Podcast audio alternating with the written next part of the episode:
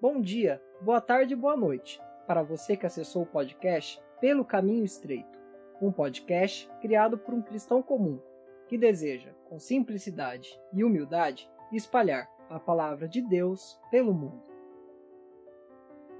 Você está escutando o programa Pontos da Fé. Nesse programa, falo com mais profundidade sobre alguns temas da Bíblia, porém, sem perder a humildade, a simplicidade e a didática. Espero que gostem. A reflexão de hoje será sobre o Shabat e as suas motivações. Nossas ações possuem sempre uma razão, um motivo por trás delas. Como seres humanos, somos movidos por motivações das mais variadas, tanto carnais como espirituais. Nós nos alimentamos pois sentimos fome, Bebemos água, pois temos sede. Nos abraçamos, pois temos afeto. Um casal se beija por ter romance. Além dessas questões simples e até fisiológicas, que nada tem a ver com formas pecaminosas propriamente ditas, mostra que existem em nós desejos que motivam nossas ações. Nesse sentido, Jesus nos alerta em Marcos 7,21, porque do interior do coração dos homens saem os maus pensamentos os adultérios, as fornicações, os homicídios. Todos esses males procedem de dentro e contaminam o homem. Podemos entender assim que nossas motivações podem ser muitas vezes más e pecaminosas, nos levando para maus caminhos. É nesse sentido também que João diz em 1 João 2: Não ameis o mundo, nem o que no mundo há. Se alguém ama o mundo, o amor do Pai não está nele, porque tudo o que há no mundo, a concupiscência da carne, a concupiscência dos olhos e a soberba da vida, não é do Pai, mas do mundo.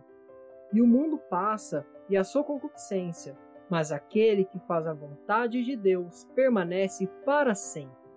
E também Tiago 4, onde diz: Adúlteros e adúlteras, não sabeis vós que a amizade do mundo é inimizade contra Deus? Portanto, qualquer que quiser ser amigo do mundo constitui-se inimigo de Deus.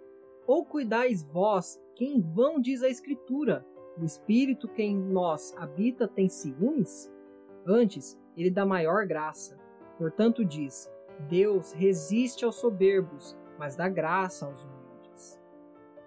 Vemos, portanto, a importância de estar com o coração alinhado e confirmado com as vontades de Deus, pois Ele nos resgatou para sermos conformados a Cristo, isto é, como homem perfeito. E o mesmo Jesus diz que poucos seguem pelo caminho estreito e entram pela porta apertada. Além disso, Paulo em Colossenses 3 diz: Portanto, se já ressuscitastes com Cristo, buscai as coisas que são de cima, onde Cristo está sentado à destra de Deus. Pensai nas coisas que são de cima, e não nas que são da terra. Ou seja, nossos corações podem possuir apenas um Senhor. Ou ele está inclinado ao Senhor Deus, aos céus, na cruz de Cristo e nos mandamentos santos, ou ele está voltado ao príncipe desse mundo, ao inferno, à blasfêmia ao nome de Deus e as concupiscências da carne. Se somos amigos de um, somos inimigos do outro. Não existe meio termo. Essa palavra pode parecer áspera e muito forte, e às vezes pode dar a impressão que não condiz com a realidade que vemos em nosso dia a dia. Contudo, Deus vê as intenções do coração no mais profundo e percebe quem realmente o ama e segue seus mandamentos embora possam pecar, entram em conflito direto com a sua consciência, desejando não serem mais carnais, mas sim realizar os mandamentos de Deus, como Paulo mostra seu conflito em Romanos 7. É no meio de todo esse contexto que considero importante localizar a necessidade da guarda do dia do Senhor. Talvez esse seja um dos temas que traga mais reflexão para nós, pois somos péssimos em realizá-lo. Vamos lembrar que santificar o sábado, no sentido de Shabá, hebraico para cessar, descansar, parar, é o quarto mandamento. Portanto, está presente na lei moral de Deus, resumida por Jesus em: Amarás, pois, ao Senhor teu Deus de todo o teu coração, de toda a tua alma, e de todo o teu entendimento, e de todas as tuas forças. Esse é o primeiro mandamento. O primeiro ponto levantado é justamente esse. O Shabat é uma ordenação divina. Como qualquer outro mandamento, tais como não matar, não roubar, não adulterar, não mentir, não blasfemar, não ter ídolos, não fazer imagens, o Shabat deve ser seguido. É um assunto tão importante como qualquer outro, que muitas vezes deixamos como importância secundária. Nesse sentido, colocamos nossas preferências pessoais na frente de Deus durante todos os demais seis dias da semana e no sétimo continuamos a fazer a mesma coisa. Das 166 horas de uma semana, 144 Deus reservou para que façamos as nossas obras, os nossos trabalhos, estudos, recreação e apenas 24 horas para nos dedicarmos a não fazermos qualquer uma dessas coisas. Por que será que é tão difícil? Talvez justamente por não estarmos acostumados a viver uma vida dedicada em tudo o que fazemos para a glória de Deus ao longo da semana. Reflitamos, e me incluo. Quantas vezes oramos por dia? Quantas vezes lemos a Bíblia, nem que seja um capítulo ou um versículo? Ou mesmo lembramos de qualquer das bênçãos que recebemos do alto?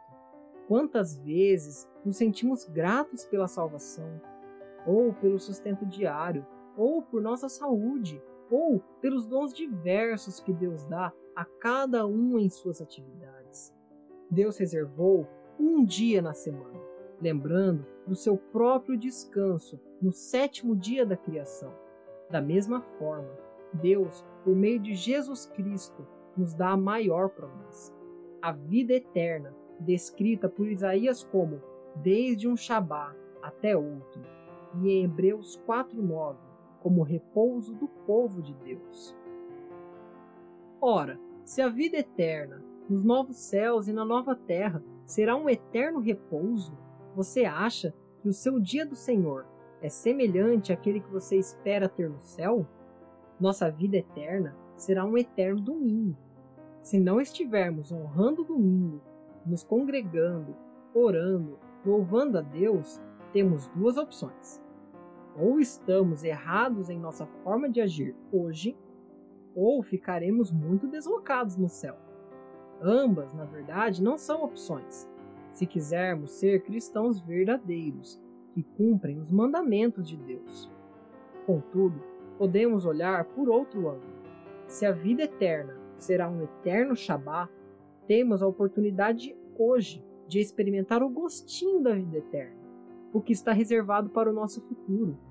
Isso é a grande motivação para nós, pois ao renunciar nossos corpos, nossos desejos, nossos pecados e nos revestindo de santificação, pureza e vontade divina, podemos descansar na paz do Senhor, de forma especial nos domingos, mas também por toda a semana. Assim, refletindo novamente sobre as nossas motivações, como no início desse texto, o mundo acredita ser a maior besteira reservar um dia para Deus. Para eles, não trabalhar, não estudar, não recrear, não ir atrás de prazeres próprios por um dia inteiro na semana é um grande suplício.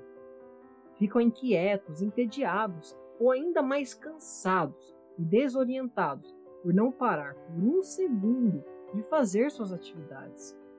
Eles nada mais estão recebendo aquilo que merecem pois não herdarão a vida eterna.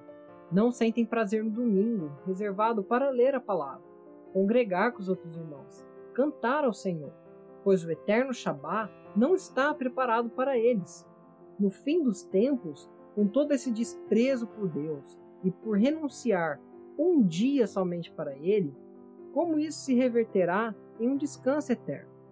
Isaías diz que não terão descanso, o verme que rói nunca cessará. O fogo que queima não se apagará, e tudo será um horror. Mas não foi exatamente isso que desejaram? Diante dessa advertência, não devemos temer. como cristãos, mesmo que ainda não vemos tudo ordenado como nos novos céus e na nova terra serão, podemos aproveitar ainda hoje um pouco do descanso eterno, pois ele está reservado a nós. Hoje, nós louvamos ao Senhor na congregação, lemos a palavra de Deus e realizamos os seus sacramentos. Lá no céu, louvaremos ao Senhor, estaremos frente a frente com o próprio Verbo e participaremos da ceia das bodas do Cordeiro.